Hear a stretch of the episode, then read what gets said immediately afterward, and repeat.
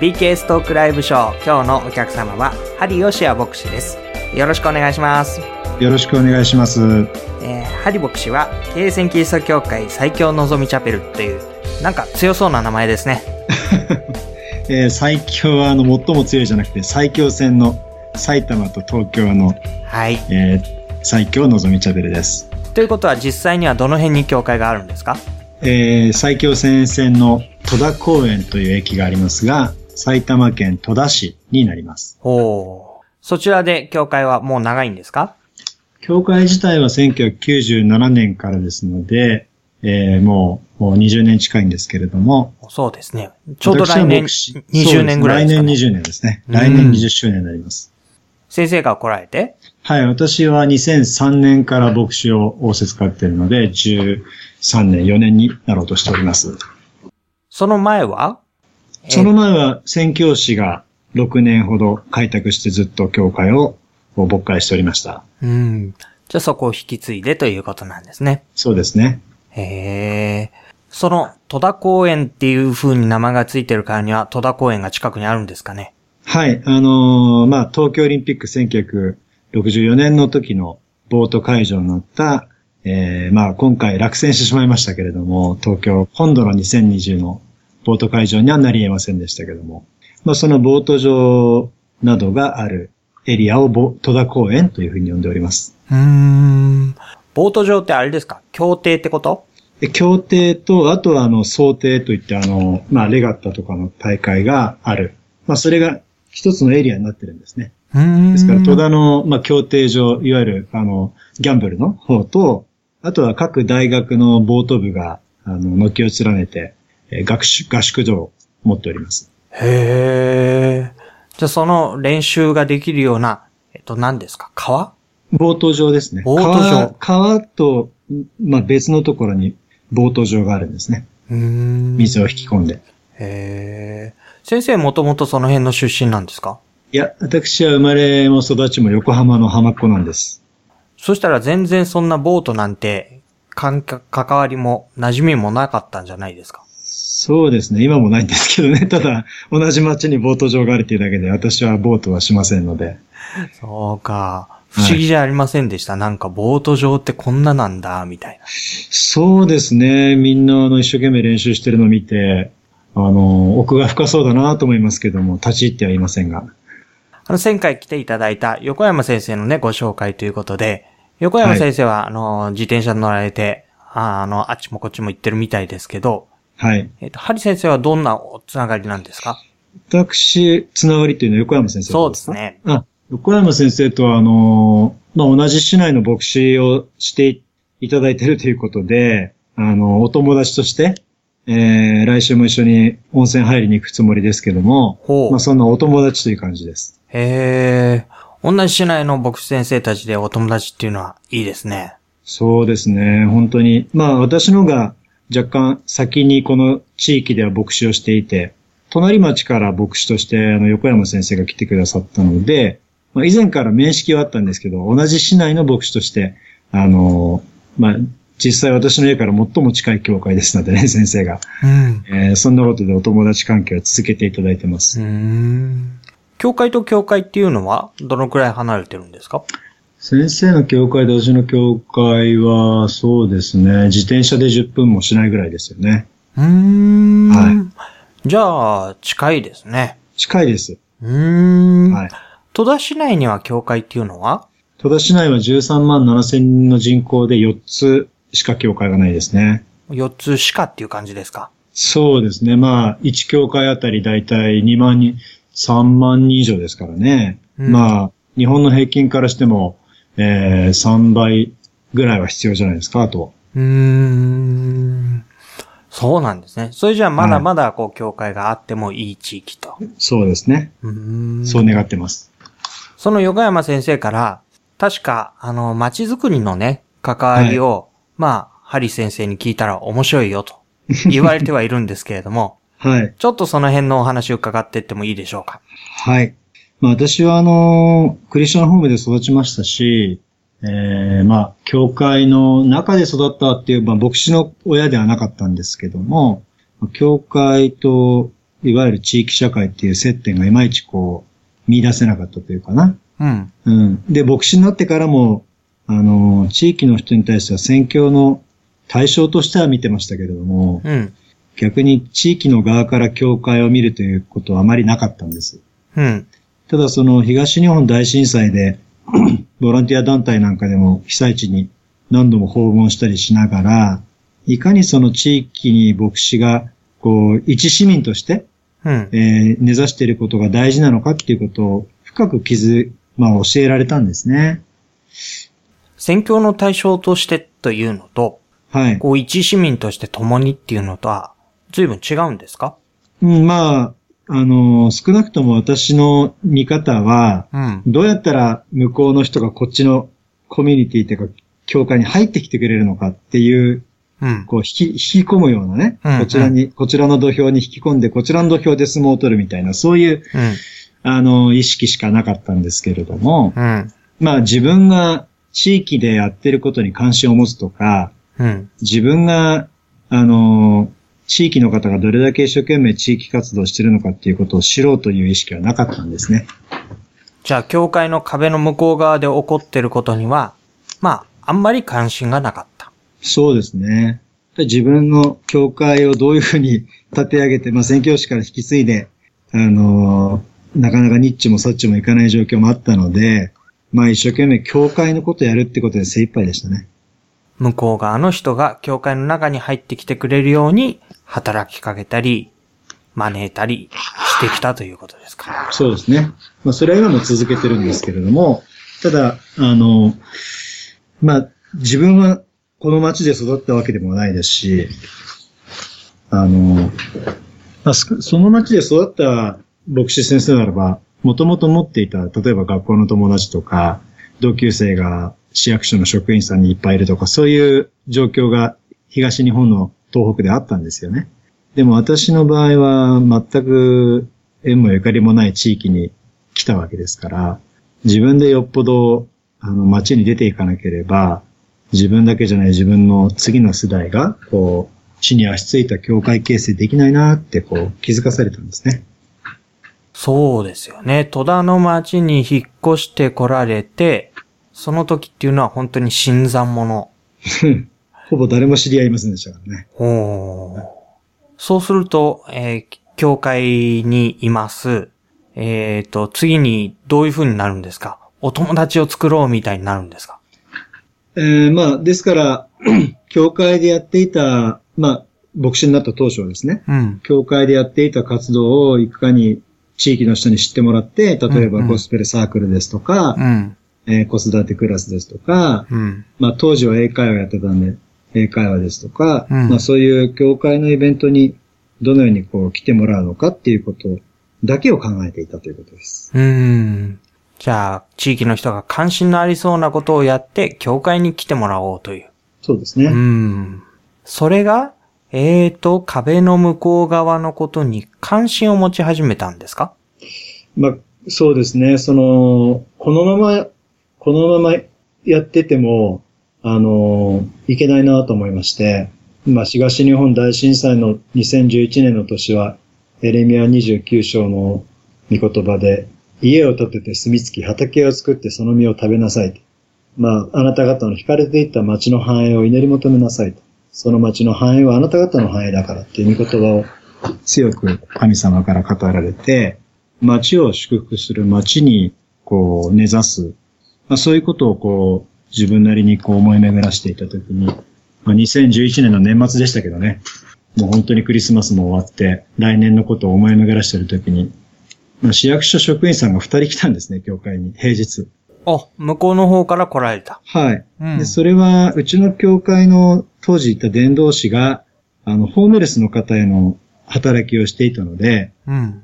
荒川河川敷に住む。うん。まあ、その方たちの対策会議に出てくださいとわざわざ呼びに来たんですね、その、うん。かの方が。うん。うん。で、それは、まあ、あの、伝道師の方に対応してもらったんで、まあ、それは、あの、それでよかったんですけども、まあ、せっかく市役所の方来てくれたんで、私のあの、罪の悔い改めを聞いてもらったんですよ。うん。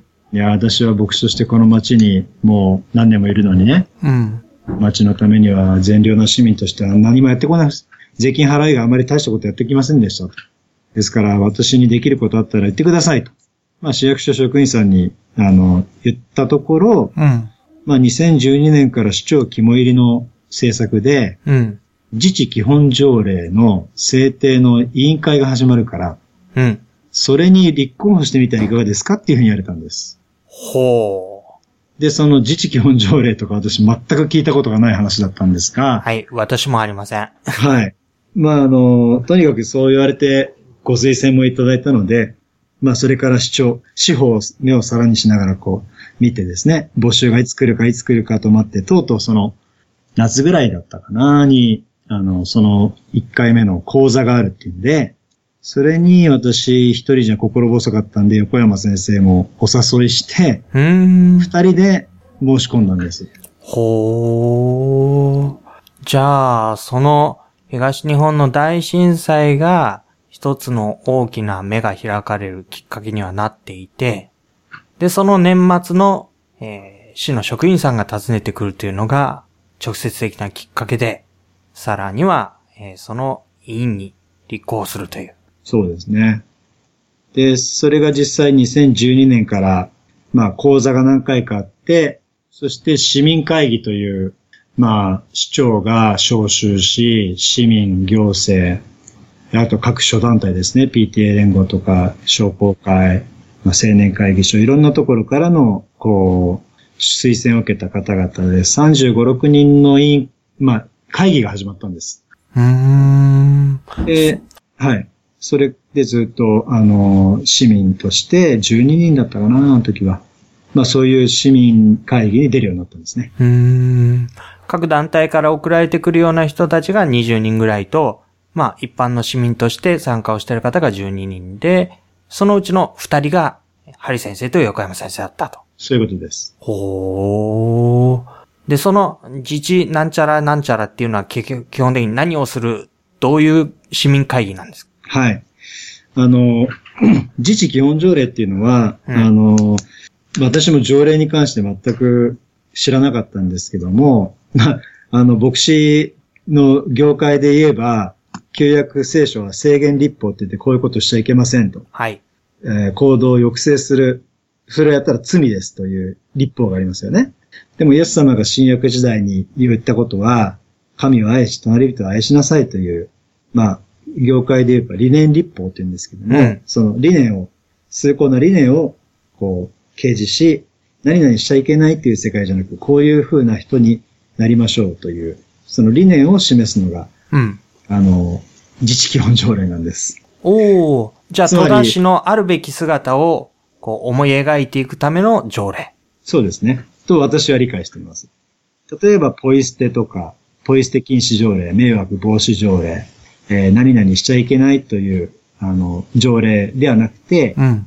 まあ、街づくりにを担う、まあ、三者がいると言われています。市民、うん。行政、うん。議員、議会。うん。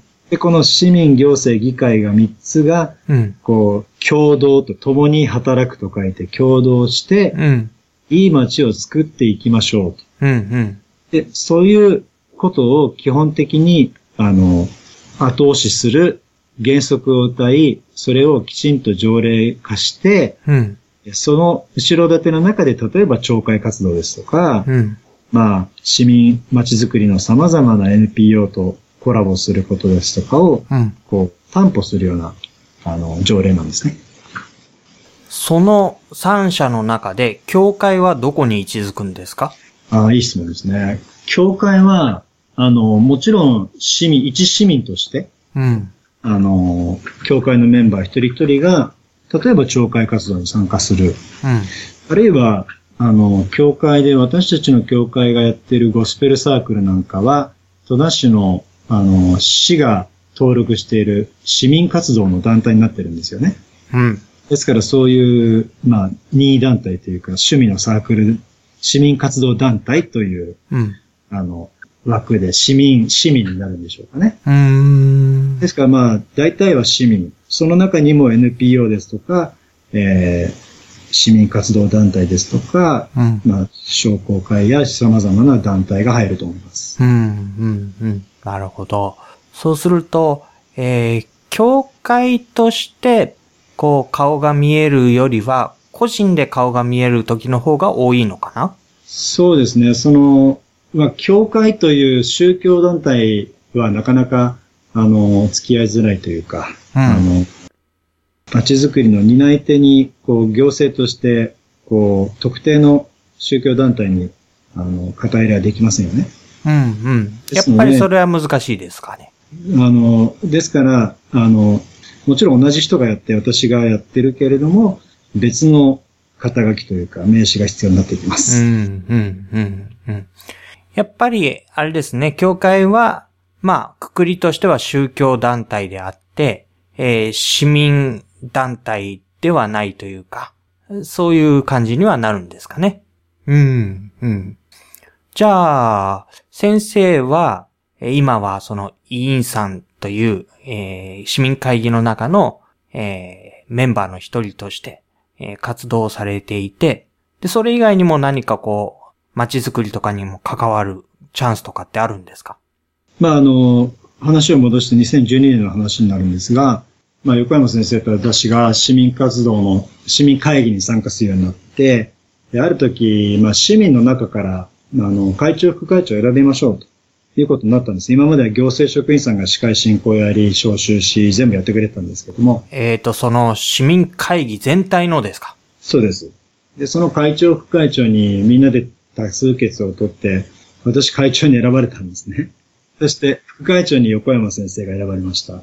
ですから、あの、私たち二人で、あの、そういう活動をするようになって、で、もちろん、あの、まあ、ある方は牧師って知ってたかもしれませんけれども、あの、まあ、一市民として、あの、街のことを真剣に考え、え街のビジョンや街の将来について、あるいは問題解決の方法について、えー、そこで議事進行したり、行政とやり取りしたりするようなことになったんですね。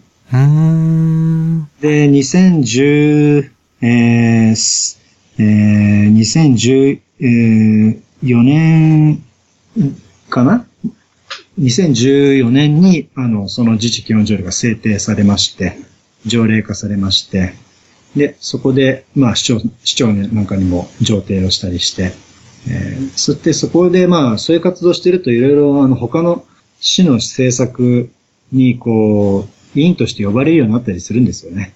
で、例えば、あの、第四次総合振興計画っていう、戸田市の、あの、中中中長期ブラックビジョンがあるんですけども、プランがあるんです。まあ、その、あの、見直しの委員になったりとか、まあ、今は、あの、自治基本条例が制定された後の推進委員という、あの、特別公務員枠になるんですけども、そういうあの推進委員を横山先生とまた二人でやっております。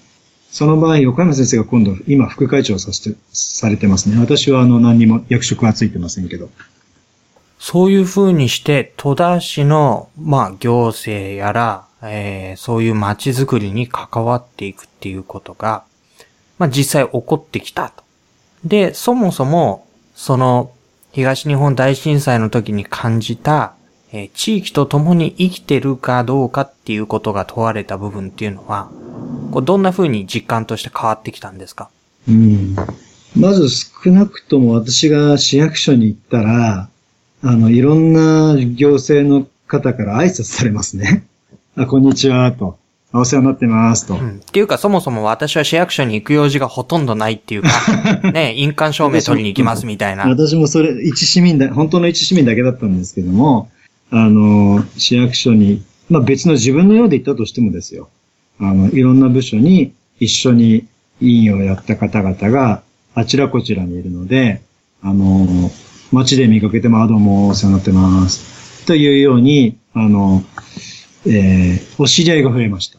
そして、まあ、例えばこの間の日曜日もガールスカウトに呼ばれてクリスマスメッセージをしたんですけども、その場でも市議会議員さんが来てたんですね。市議会議員の前で、まあ、クリスマスメッセージをしたんですけども、その時にも、あの、まあ、牧師ですっていうことと同時に、今は自治基本条例の推進委員の方で、あの、委員をやらせてもらってますなんていうと、こう、話の接点ができるわけですよね。うん、うん。行政や議員の方と。で、そういう意味で、あの、講義を行いじゃないですけど、やっぱり、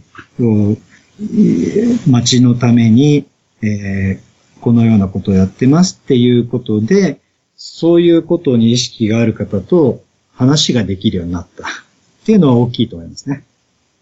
で、話ができるようになって、まあ、顔なじみが増えて、果たしてそれでなんかいいことってあるんですか？うん。あるんです。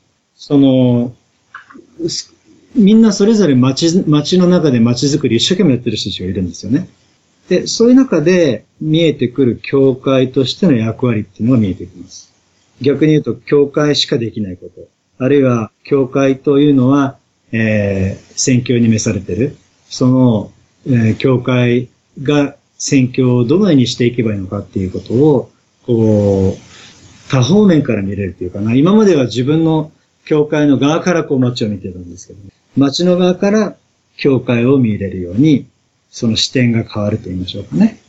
それで市議会議員さんがあのイエス様を信じるってことはまだ見てるわけじゃないんですけども、まあでも、あの少なくともその、あの教会は、えーこういうことやってる。例えば、別の市議会議員さんに、あの、会った時は、あの教会さんはゴスペルで街を良くしようとしてくださる教会ですねって言われたんですよ。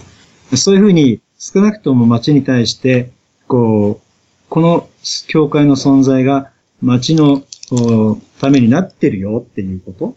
そういうことが、あの、教会の敷居を低くしたり、あるいは、あの、教会のメンバーも皆さん自治会活動や町会活動を一生懸命やってるのを後押ししたりする、まあ、励ましになるかなと思いますけどね。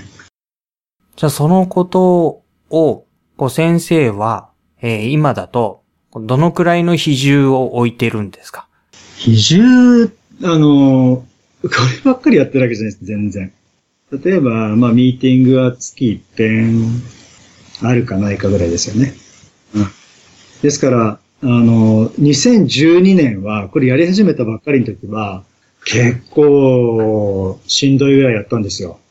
あの、私自身も勉強しなきゃいけなかったし、実際その策定をするにあたっても、夜に自治会の人たちと会いに行ったりとか、商工会にも行きましたし、JC ってね、青年会議所にも行きましたし、いろいろな諸団体を回ってヒアリングしたり、PR 活動したりね、結構、月の、うーん、4分の1ぐらい使ったようなイメージですね。うーん。でも今は、あの、まあ、横山先生はもうちょっと頑張ってるのかもしれないけど、私は、あの、まあ、薄く関わってるっていうイメージです。そんなかつてほどの、こう、ボリュームではやってない。はい。うん。でも意識としては常に同じような街づくりの観点から、こう自分たちを見るっていうようなことをしてらっしゃる。そうですね。で、やっぱりそういう視点を2012年以降にま勉強させてもらったので、まあ、さらにこう、街づくりの何かにこう自分が出ていくっていうことよりは、教会としてじゃあどのように街づくりに主体的に関わっていこうかっていう、こう、ことになってるかもしれませんね。教会になって。ん教会として街づくりに関わるっていうのは、具体的な可能性とかってあるんですか？いっぱいあると思います。例えば、まあ、あの、まだ形にはなってないんですけれども、あの、去年ぐらいでしたか、6人に1人が子供の貧困状態だっていう厚生厚労省からの発表があって、で、まあ、結構ショッキングな現状をニュースで見聞きするようになって、教会の中でもすごい憂え、憂えて現状を覚える人がいて、で、教会として戸田市はどうなってるのかっていうことをリサーチして、そして、まあ学習支援をやってみようっていうことで、あの、半年やってみたんですね。ただ、やって分かったことは我々が置かれている地域は、そんなに、あの、ニーズがまだ見出せないっていう。例えば、給食、給食費の未納率が0%、全員ちゃんと払ってるとかですね。そういうことも、あの、私たちの、いわゆるこの歩いていける範囲では、ちょっとまだニーズがそんなにないのかなっていうことをやって分かったんですけれども、まあ、そういう、あの、行政今までの時代というのは、税金をみんなで払って行政職員さんがみんな頑張って何でもやるという時代でしたけども、自治基本条例ができていく背景の一つは、人口減少社会において、こう、行政職員が何でもやるという時代じゃなくなるわけですね、これから。そうしたときに、あの、どのように、こう、三者が共同して、いい街を作っていくか、まあ、もうちょっと消極的なこと言えば、どのように現状を維持し、あの、やっていくのかっていう、まあそういう大きな、あの、時代の流れの中にあるとも思います。そういう中で教会っていうのは、こう、今まで、まあ、右肩上がりで成長してきた社会ではなかなか教会って隙間のような何かの英会話とか何か教育とかそういうことでこう地域の中に何とか入っていこうとしたのかもしれませんけども、最近は子供食堂が随分あちこちでやるようになったりとか、こう行政ではなかなか手が届けないいろいろな福祉ですね。そういうことに関して担い手となり、なり得ると思います。うん、うん、うん。でもそれは、あの、教会組織としてやるということと、まあ、多くの教会がそうされているように NPO を作ったりとか、まあ、別の、こう、帽子をかぶってやるっていうことが必要になるかもしれませんけどね。そうすると、一人のクリスチャンたちもそれぞれ意識が変わってくるところがあるんですか？そうですね。やっぱり、まあ、あの、私の牧師がいつも 言うことは最大の地域貢献は人づくりなんだって言ってるんですけども、この街づくりに深く関わりながら、つくづくこう、町会にしても、サークル活動にしても、諸団体の共通の悩みは人材育成なんですよ。リーダーがいないってことなんです。で、まあそれは東日本大震災の直後も、あの、地域をきちんとまとめてリーダーシップを発揮した地域とリーダーが見えなくて、こう、外部の団体が関わりづらかった地域の復興の格差が見えたように、やっぱりリーダーを生み出すっていうことの重要性っていうのを街づくりや行政、あの、街づくりに関わりながらつくづく感じるところです。そういう中で、うん、やっぱり、あの、教会という神の家族の中で、次世代の人がリーダーとして、えー、学校や地域やそれぞれのとこで良いこの信頼を勝ち取る人になっていくこと、あるいは、あの、大人の方でも、私の年齢でもその上でも、こう、地域社会の中で良い影響を及ぼしていくような、こう、まあ、リーダーという立場がないとしても、そういう人を、まあ、イエス様の弟子を生み出していくっていうことは、えー、本当に、まあ、地味かもしれませんが、街、街づくりの貢献になるだろうな、っていうことは、えー、本当に確信になってますね。じゃあ、教会が地域に対して一番し得るのは、そういう人材を送り出していくこと。そうですね。うん。その時のリーダーって、結局は何が求められるんですか？結局は何が？うん。やっぱり、こう、あのー、私た、私もまあ、社会的立場、牧師というね、あの、立場をいただいてやっておりますけれども、まあ、中心的なアイデンティティ、イエスの弟子というね、イエス様のように考え、イエス様に行動し、イエス・キリストは言われた命令に従う。で、そのイエス様の弟子という意識の中で、今はこの街づくりに携わるとか、あるいはまあ家庭の夫であり父であるとか、まあそういうことをこう、自分の中で統合して生きようと、今もチャレンジしてるわけなんですけども。ですから、街の、街づくりで一生懸命いいこといっぱいやってくれてる人いるんですけども、その、まあ、中にはというか、結構その、どういう動機でやってるのかわかんないなっていう人もいるんですよ。これが難しいところで、その、街づくりや NPO 活動の難しいところでね、どういう動機で、善意であるいはどういう、あの、何に動かされてやってるのかっていうことが、あの、すごく見えないんですけど、ちらちら垣間見るときに、やはり、イエス様の弟子として、こう、イエス様の愛に感動して、イエス様の愛に応答して、そしてこう、まあ、神を愛しとれると愛するという、その、こう、イエス様が言われたことに従うような、そういう人を育てていくことかなと思ってますけどね。じゃあ、いわゆる下心がない人の方がいい。そうですね、下心って、そうですね。まあ、あの、必ずしも、こう、イエス様のことを伝えることを僕は下下心だとは思ってないんですけども、本当に愛するっていう、東日本の時はね、宣教っていう下心は捨てて、ボランティア活動をしなければいけないみたいなことを結構言う方もいたのでね。でも、相手が本当にイエス様のことを知りたいと願ってるのに、伝えないことが本当に、あの、いいことかどうかわかりませんしね。でも少なくとも こう、第一義的にかつて私が、なんとかこの教会でかくしなきゃなとか、自分たちの教会なんとかしなきゃな、みたいな、そういうこう、欠乏や不足や恵みがないようなところからこう、生き残りをかけてやるようなことじゃなくなったと思います。本当にイエス様の恵みに潤されながら、こう、まあそれは主が恵み、ゆとりを与えてくださったからっていうのもそうかもしれませんけど、でもそこからこう、まあ、お使いする。して、福井の種をまく。まあ、そういう風に変えられつつあるかな。まあ、下心がゼロですとはね 言えないかもしれません。そういうなんか変な心が、えー、絶えずね、数パーセントあるわけですけども。じゃあ、地域に使えるっていうのはそういうことを言うんですかね。そうですね。今も勉強中です。はい、ありがとうございます。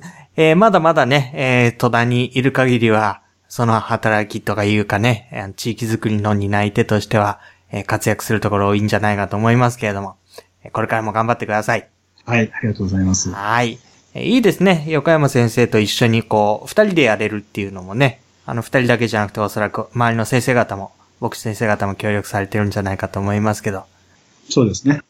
えー、今日はですね、えー、ハリヨシア先生に、えー、戸田の街づくりに関わってらっしゃる、えー、素敵なストーリーを聞くことができました。ありがとうございました。ありがとうございました。